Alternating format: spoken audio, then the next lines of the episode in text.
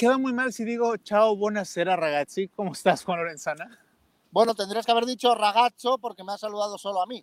Porque me he dirigido a ti. Porque más te has dirigido a mí y hay que recordar el singular y el plural. Pero buonasera a tutti, buonasera a tutti. ¿Cómo va? ¿Cómo, ¿Cómo? está? ¿Tutto bene? ¿Qué tal, Juanjo Rueda?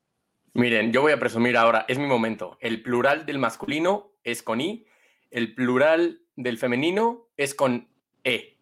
¿Es cierto? Pero Me parece pensé, que sí. Yo pensé que en, vez de, que en vez de presumir gramaticalmente hablando, ibas a darnos una lección con dos, tres frases bonitas en italiano. No, no llego a tanto, aunque mi currículum diga lo contrario, ¿eh? Porque por ahí ya está maquillado ese manejo de italiano que, que, cada vez se les nota de manera más natural a ustedes. Es que yo creo que ya es el recorrer tantas veces la calle de Roma, las calles de Roma, perdón, en esta última semana, ¿no? La gente pone Excel básico y Word básico en el currículum, tú pones italiano básico, todo en orden. Ya está. Ciao, ciao, fettuccini, gelato, pizza. Por favor, y ya está. Con eso, Per favore, se sobrevive. Per favore, per Per me, per lui, per te. Siamo esperando una pizza ahora mismo. Eh, a ver, eh, le saludamos Juan Lorenzana, su servilleta, eh, Juanjo Rueda, en esta. En ese, es, es el segundo capítulo de, de, del De la Euro- de la Europa, de la de la, Euro, de la sí. Eh, Second chapter. anda, ojo con el multilingual. eh, Ahora Ya, había- ya cambiando lo, había, ya lo avisado, ¿eh? Antes de empezar a grabar. Claro. Bueno, señores, la selección italiana está de ver y no creer, o ya viéndola, ya nos la creemos. Está de toma pan y moja. Está Tal de cual. toma pan y moja. Lo recordaba con Juanjo antes eh, en Twitter, que no será porque no lo avisó. ¿no? Dice, cuidado con la Italia de Mancini, que viene muy fuerte, que viene muy tal, que viene muy tal. Y claro, se, es que ha barrido a Turquía y a Suiza, que vale que no son la Alemania, la Francia, la Portugal, pero son muy, dos muy buenas selecciones, a pesar de que Turquía me ha dejado a mí en, eh, eh, por, por los suelos. No, pero son dos muy buenas selecciones y la mejor selección de esta Euro de momento eh, de momento digo porque Francia solo ha jugado un partido, ¿no? Pero de momento es Italia, con mucha diferencia. No solo Turquía te ha dejado en la calle de la amargura, sino Escocia también va que vuela. ¿eh? Escocia, no era, Escocia no era una apuesta seria, una apuesta de corazón, que no seria. Que es como pasa en el amor, ¿no? Tú en el amor apuestas de corazón y generalmente te equivocas. Pues esto es lo mismo. Creo que andas fino, muy fino, más que siempre, Juanjo Rueda, porque ya lo advertías. Eh, yo no creía en que la posibilidad fuera tan real. Yo nunca creí, perdón Dani, nunca creí ver un equipo de Mancini jugar bien al fútbol. No bien, maravillosamente bien. O sea, nunca lo creí. De repente Juanjo Dani, eh, Dani que estuvo con él, sale Jorginho hoy, ahí en la zona flash con Dani, y le dice, y le dice, no, es que el mister llegó y nos dijo que jugáramos así. Y digo, Mancini diciendo que juegue en este fútbol. Digo, yo creo que algún capítulo me he perdido en los últimos 10 años, pero vamos.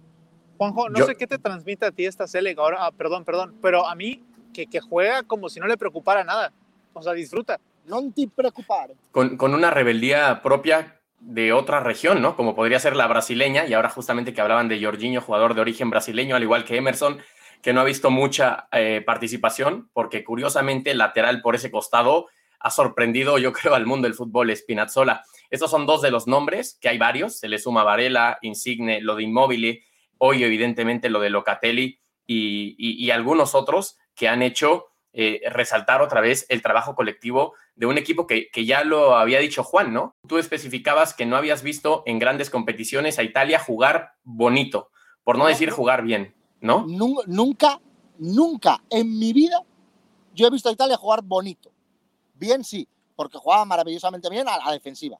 Y ahora tenía parece que no le ha costado nada, ¿no? O sea, ahora, ahora parece que es parte como del aura natural del equipo, parece que es la manera de entender el juego y creo que algo bien habrá hecho Roberto Mancini, que 29 partidos más tarde los tiene sin un solo descalabro.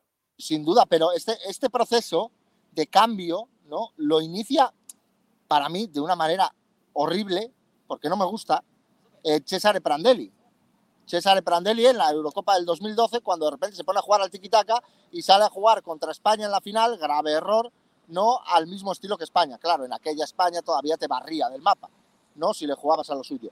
Pero es cierto que lleva un proceso de transformación que le valió, le costó a Italia quedarse fuera del Mundial de Rusia 2018 y de repente ahora se está viendo unos frutos tremendos. O sea, yo nunca, nunca, nunca, nunca en mi vida, nunca imaginé ver a Italia así y me sigue chirriando, ¿eh? Es verdad que es una maravilla verlo, pero me sigue chirriando ver a Italia así. Yo esta no es Italia, es otra selección, parece Holanda. Vale, vale. Es como, me- me- como un chocolate que sabe a fresa. Sí, exactamente. Igual. ¿Cómo decía el chavo del 8, Juanjo? ¿Te acuerdas que vendía agua de Jamaica con sabor a limón, pero con color a no sé qué? Eh, eso era típico de un capítulo. ¿Te acuerdas de ese, Juan? No me acuerdo del capítulo en sí. Bueno, un poco así es la Italia que describe Juan Lorenzana. Eh, a mí me gusta mucho que esta Italia juega sin complejos.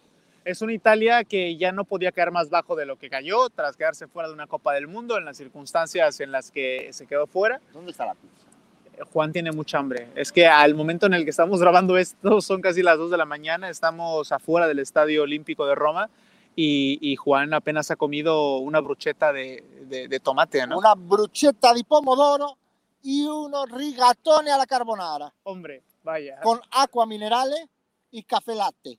A mí me deja tranquilo que no están comiendo mal, entonces en ese sentido, eh, como parte de este equipo, yo me quedo un poco más tranquilo.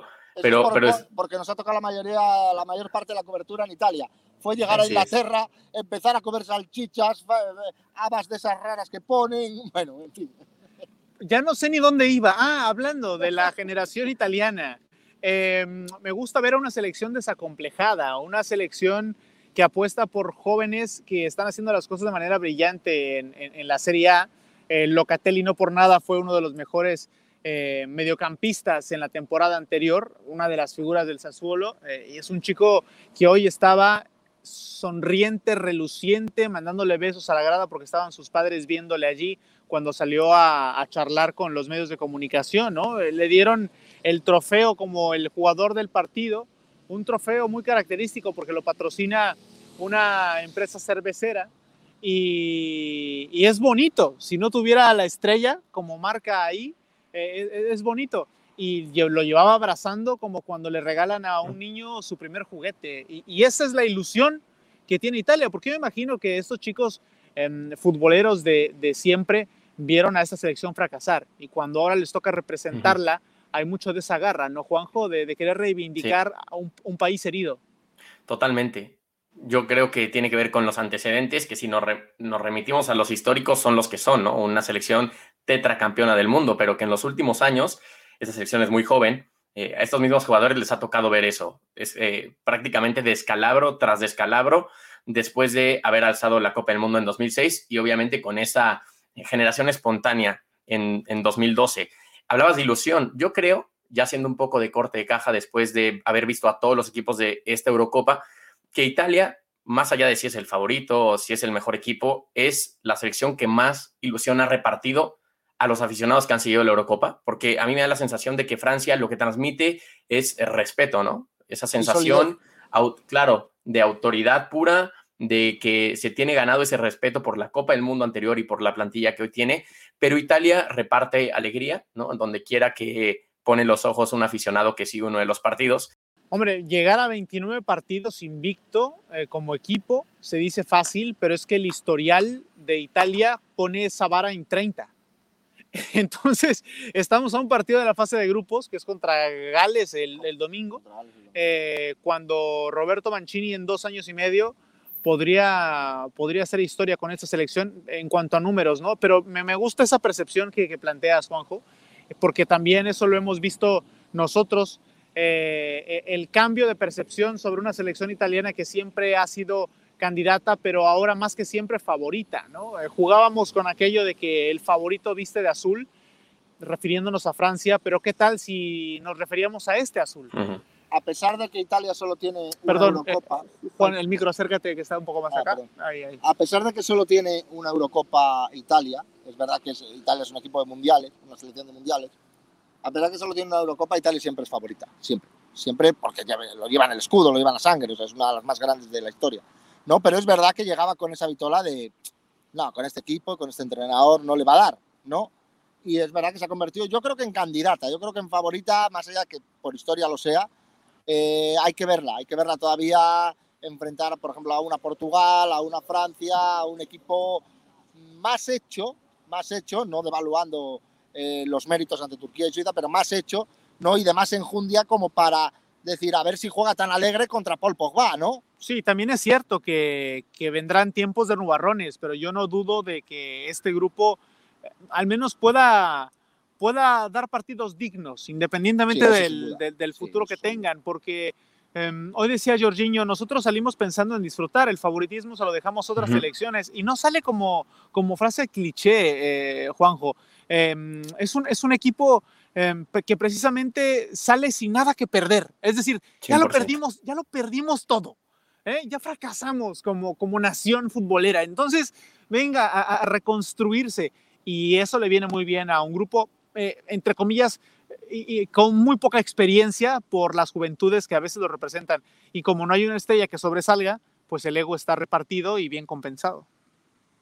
100%, o sea, yo, yo coincidía a la hora de escucharlos en que esta selección realmente está desobligada, ¿no? La historia demandará lo que le demanda otras seis o siete selecciones de esta misma Eurocopa y no pueden ganar todos, ¿no? Y eso creo que eh, sobra decirlo, pero desobligada en el sentido de que no tiene el cartel como para ser considerada la favorita número uno. Hay que decir también que de estas favoritas, pues prácticamente todas cumplieron en esta primer semana, ni eso, cuatro o cinco días de Eurocopa, ¿no? A reserva de, su mejor opinión y obviamente hubo un enfrentamiento directo entre Francia y Alemania. Creo yo que, y ahora, ahora me viene al, recuerdo y ahora parece que meto reversa con España y el empate, ¿no? Pero que todas dejaron la sensación de haber sido superior a los rivales en turno, que evidentemente y en el papel eran inferiores, ¿no? Sí, yo creo que a Alemania se le vieron las costuras contra Francia. Creo que si Francia, porque no tiene necesidad de apretar, creo que si aprieta le mete cuatro. O sea, literal. O sea, Alemania yo no tenía en ningún momento la profundidad necesaria, para el, e, ese punzón arriba para hacer daño, ¿no? A un equipo compacto al máximo, ¿no? Como, como es el equipo de Deschamps. Y luego España ni está ni se la espera. España eh, pudimos disfrutar la primera parte el otro día, estábamos en Múnich pudimos disfrutar la primera parte y yo lo veía y digo, es que no ganan a nadie. O sea, no ganan, más allá de que jueguen bien, que tiren 20 veces a puerta, digo, la sensación es que no ganan a nadie, ¿no? Y lamentablemente va a ser una Eurocopa dura. Pero bueno, ojalá, ojalá me equivoque, pero bueno. Mira, no pudo ver a Bélgica, pero ganó. No hemos podido ver a Bélgica. Em, vi a Alemania, no me desagradó, solamente que no da para más. Em, Francia, sinónimo de garantía en el papel, pero, pero tiene que apretar un poquito más allí. Eh, el mejor jugador del partido, bueno, yo puse a tres y lo hablamos con Juan. Lucas Hernández impoluto en defensa, Grisman con la selección es otra, es otro. Griezmann es otra persona. Y sí, y sí Pogba, Pogba, Pogba Otro, otro que es otro, otra persona. A mí me recuerdan, perdón Dani, me recuerda Pogba y Griezmann a Podolski. A Podolski. Podolski en los clubes con Alemania, en los clubes de la Bundesliga, en el Colonia, en no sé dónde, bueno, sí, era un buen jugador, pero sin más. Llegaba con la selección, se ponía la camiseta de la mancha y me cago en la madre que me parió. O sea, digo, digo arrasaba con todo. Y yo me recuerdo a Pogba. Pogba parece que en los clubes está como, bueno, por aquí, por acá, haciendo gracia para aquí, gracia para allá. Es un tipo muy divertido y demás. Pero al fútbol poquito.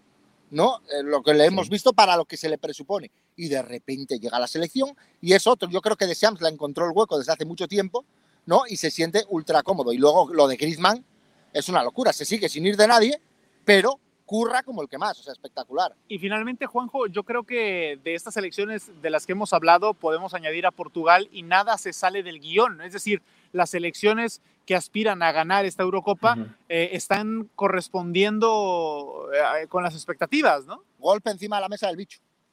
Claro, que, que, fue un partido similar al de España, ¿no? Nada más que ahí sí se abrió la lata y luego se destapó por completo el, el grifo de agua. Luego podríamos agregar a Holanda, a Inglaterra, pero em, yo les confieso que, no vi sus partidos, fueron el, pasado domingo, y un día antes pasó el verdadero highlight de la semana de la Eurocopa, evidentemente, y con el total respeto y pinzas para, para comentarlo, aunque sea muy por encima, con eh, la buena noticia, ¿no? A resumidas cuentas de, Christian Eriksen después de ese episodio tan, tan dramático, por no llamarlo de otra, de otra manera. Y, y lo saco esto a colación porque los partidos del domingo no vi y aprovecho este espacio para contar una anécdota muy personal, porque fue el último día de, mi mamá aquí en España, ¿no? Que vino a visitarme y ella, em, evidentemente, tenía ganas de conocer Madrid. Y yo le dije, bueno, el domingo hagamos un paseo, quedó en veremos y, el sábado por la noche me dice, oye, vamos a, a, hacer el paseo o mejor te quedas viendo la Eurocopa, nos quedamos viéndola, ya saben, ¿no?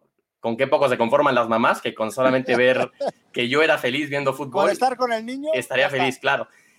Y para mí fue un rotundo y tan natural, no me interesan los partidos, porque acababa de pasar lo que pasó y porque creo que eso vino a reordenar, no reordenar para nada, no es la palabra, a reafirmar las prioridades y entender que hay cosas que cambian y hay cosas que no pueden cambiar. Y en este caso, eh, aprovecho esta oportunidad para decir que a Holanda no lo vi, a Inglaterra tampoco, pero que no me arrepiento en lo más mínimo. Me encanta que no los hayas visto y que hayas disfrutado de tu madre. Yo hubiera hecho exactamente lo mismo. Eh, como decía, el fútbol es lo más importante de lo menos importante. El ¿no? fútbol es la cosa más importante de las Y cosas menos importantes. Vale, esta frase que se le han retribuido desde a Galeano hasta Jorge Valdano y hasta quien tú quieras. Creo que también Baldor la pronunció en uno de sus libros. Este, pero bueno, qué bueno, me alegro, me alegro de que no los hayas visto. Nosotros, fíjate que sí tuve una oportunidad de ver a Inglaterra. Em, Siempre me queda de ver eso, eso a mí, a mí, Me queda de ver Southgate. Y yo- yo- vamos a ver, lo tengo que decir. Yo que no se ponga a Jack Grealish de titular es un sacrilegio para todos los aficionados al mundo del fútbol. Por favor, eso es un jugón, tiene que jugar siempre. Ah, medianito. ¿Qué Grealish? Medianito. Madre mía, si lleva las manos a la cara Lorenzana. Ay, qué jugador. Oye, eh, yo estoy muy contento con el muchacho. Juanjo, ¿cuál, ¿quién es mi muchacho? ¿Lo sabes? Eh, Juan Mason Lorenzana. Mount, no, Ah, Mason Mason Mount. Mason Mount. Qué jugador. No Mason acerté. Mount, presente y futuro Es cierto, de esta eh. selección. Qué jugadorazo. No, jugadorazo. Oye, a mí me impresionó Wembley. Yo nunca había estado en Wembley y o Wembley, Wembley. eh, como, como le llaman a Wembley. Y este, Wembley. Que se, que se esconda bajo la cama. no, es, es espectacular el estadio este. Eh, es un estadio que de a bote pronto te parece normalín.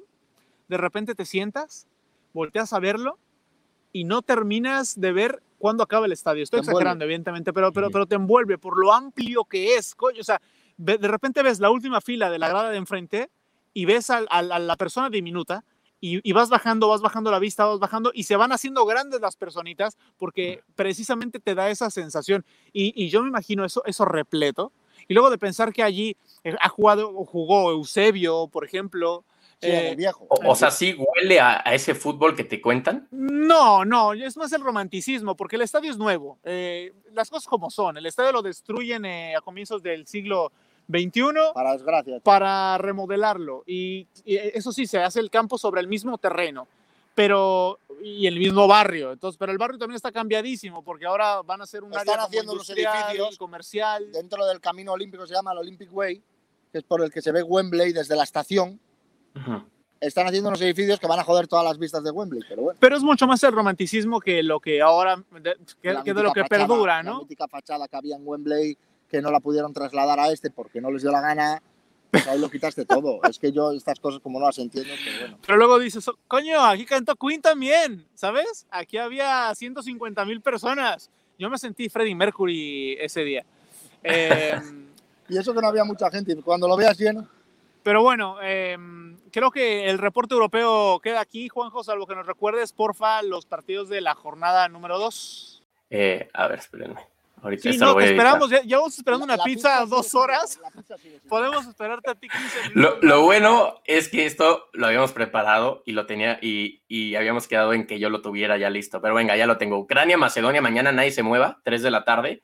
Ese partido. Dinamarca contra Bélgica a las Se me 6 de la tarde. del- Ese está bueno, ¿no? Mucho. Dinamarca, Dinamarca con lo de Eriksen, eh, la putada que, mm, que Sí, pasó, el partido con Finlandia que no lo juega, no lo juega mentalmente y ahí ha podido perder eh, todas las opciones de la Eurocopa, ¿eh? Que al final, de hacer algo. al final Cruel, pero es así. termina siendo lo de menos, ¿no? Sí, correcto, totalmente de acuerdo, pero claro, yo pienso en el grupo de jugadores, pienso en ese equipo que lleva preparándose durante tanto tiempo para llegar con creyéndose, ¿no? Que puede hacer algo importante en esta Euro, no ganarla, sino llegar hasta instancias bastante avanzadas y de repente que te pase algo de esto, obviamente lo primero es la salud de Eriksen, que se recupere cuanto antes, pero sí tiene que decir, joder, qué mala suerte, ¿no? Qué mala suerte. Y el último de mañana es Países Bajos contra Austria. Como la idea no es hablar de todos los partidos, miren, yo le resalto este. Inglaterra-Escocia a las 9 de la noche. Portugal-Alemania el sábado. Es Y también, la jornada ¿En ese se estamos? cierra con el España-Polonia. En el Portugal-Alemania estamos. Van a ir a ese, ¿no? Sí. ¿Dónde es? ¿En Múnich? En Múnich. En Múnich. En la ciudad favorita de Juan. En mi, ciudad- en mi país favorito. Oigan, no me quiero despedir de este capítulo podcastiano em, sin antes mencionar un nombre propio. Ot- otro uno, dirían en mi pueblo. Eh, don Sergio Ramos, que tras 16 años, 16, ¿no? Jugando con Sí. el Real Madrid, eh, se marchará. Se marcha del Real Madrid Sergio Ramos. Eh, un titular, Juan Lorenzana. No se puede ir de esta manera al Real Madrid. Nunca. Sergio Ramos es el capitán eterno y uno de los mejores defensas de la historia del fútbol. Juanjo. Llegó el momento y miren, yo ahora estoy en, en Madrid. Había habido un clima espectacular, soleado como casi todo el año y hoy llovió mucho. No sé si se trate de un presagio, si se trate de algún mensaje o no, pero hoy Madrid estuvo más triste que otros días. Se Y creo yo- tormenta. Claro que más allá de opiniones o eh, tomar partido entre si Sergio Ramos se equivoca, si el Real Madrid lo hace, eh, al final, cuando, el día que Sergio Ramos o hoy se anuncia que se va, todo se traduce en agradecimiento y en muestras de cariños por parte de cariño, perdón, por parte de la gente. Mañana 12:30 del mediodía se despide en Valdebebas. No van a poder estar ustedes, yo tampoco, desde luego. Pero a ver, vamos a hacer este ejercicio. ¿Ustedes qué le preguntarían a Sergio Ramos si mañana estuvieran en la conferencia de prensa? Si supiera que me iba a responder a la pregunta, Venga. que cuál fue el momento en el que él dijo y por qué, o sea, cuál fue la gota que colmó el vaso para que él decidiera definitivamente que se iba del Madrid. ¿En qué momento exacto? Yo le pregunto. si fue una palabra de Florentino, si fue una propuesta que no le gustó, si fue un momento en el que a lo mejor le pegó una llamada y no, no le pudo coger el teléfono porque estaba en una reunión el presi y en ese momento él dijo, mira, se acabó, me voy, no me tratan bien y demás. ¿En qué momento? Yo le preguntaría. A ver, vas tú, Juanjo, porque la verdad ya la tenía, pero el argumento de Juan me, me- me distrajo. Yo le preguntaría algo quizá abierto, como a estas alturas de tu carrera, ¿qué importa más, el dinero o el cariño? Intentando que diera ciertos avances del por qué no seguiría en el Real Madrid o de qué es lo que le interesa de cara al futuro. Yo le preguntaría, ¿consideras que el Real Madrid respeta poco a sus leyendas? Y, y ya está. De casi ningún equipo salen bien. O eh, eh, eh, no, el Real Madrid no ha sabido tratar. Y el Barça tampoco. Eh, pues estamos en el Madrid. Mejor, ¿no? Yo El creo Real el Barça. Madrid no, el el Real Madrid no ha sabido tratar a las últimas grandes figuras que ha tenido y que encima han hecho más historia que muchos de sus jugadores en épocas pasadas. Es decir, se fue Casillas por la puerta de atrás recientemente. ¿eh? Sergio Ramos se por- recibió más elogios a Arbeloa cuando se marchó que estos últimos dos que te acabo de mencionar. Y mira que Arbeloa era un buen jugador Y un gran capitán. y tenía ganada toda la confianza de, de- de la cúpula merengue. Eh, fue portavoz del equipo muchas veces. Sin duda. Em, pero, pero creo que no, no, no, No, no salen bien. no, salen, no salen bien del Madrid, es muy difícil. Eh, a ver, es una rueda de prensa telemática la que dará. En fin, em, creo que se cierra, más bien se abre un capítulo de incertidumbre. Sí, a ver, a ver si va a seguir al más Juan, alto el micro nivel, está acá, el micro está acá. A ver si va a seguir al más alto nivel, ¿no? Yo creo que tiene capacidad de sobra para seguir al más alto nivel. Que se busque un buen equipo poderoso y que siga compitiendo. Que lo que queremos verles jugar. Es un fenómeno. Señor Rueda, eh, grazie per tutti, ¿lo dije bien? Gracias Sí, por- aprobado. No, Por mí, gracias aprobado. Per, per tutto, creo Per tutto. Gracias Bueno. por todo. Claro, Gracias a tutti, gracias a todos, Muy bien. creo. Eh, nosotros seguimos esperando una pizza. Seguimos esperando la pizza. me, me dijo antes, eh, está arribando, ragazzo. Oigan, Ragazzo, ¿qué pero allá no aplica lo de 30 minutos, pues gratis. No sé. No, No. que va, que va. No, eso es en el colegio. Ya, vale. y- En el colegio, cuando no llegaba el profesor a los 50 minutos, iba. Te voy a decir iba a si no había examen. Pero bueno, siempre se quedaba el empollón de turno a tocar los cojones. Pero vamos, ya era la pelea de siempre. Oye, el, el, el empollón que no se malinterprete, es el nerd de turno, ¿sabes? O El sea, empollón, sí, el que, el, que, el que prefiere estar en una clase que en el bar tomando cerveza. sí, sí, sí, no, no, malinter- no, no tergiversemos la, la, la connotación de la frase. Pues mira, con esta palabra, en este intercambio lingüístico del capítulo 21 de partido a partido, eh, yo los dejo cenar su pizza muy a gusto, muchachos. No sé qué vamos a cenar, como no tenemos aquí el, el Olímpico de Roma. Vamos, partido a partido, también pizza, pizza. Muy buenas noches. Buonanotte, ragazzi.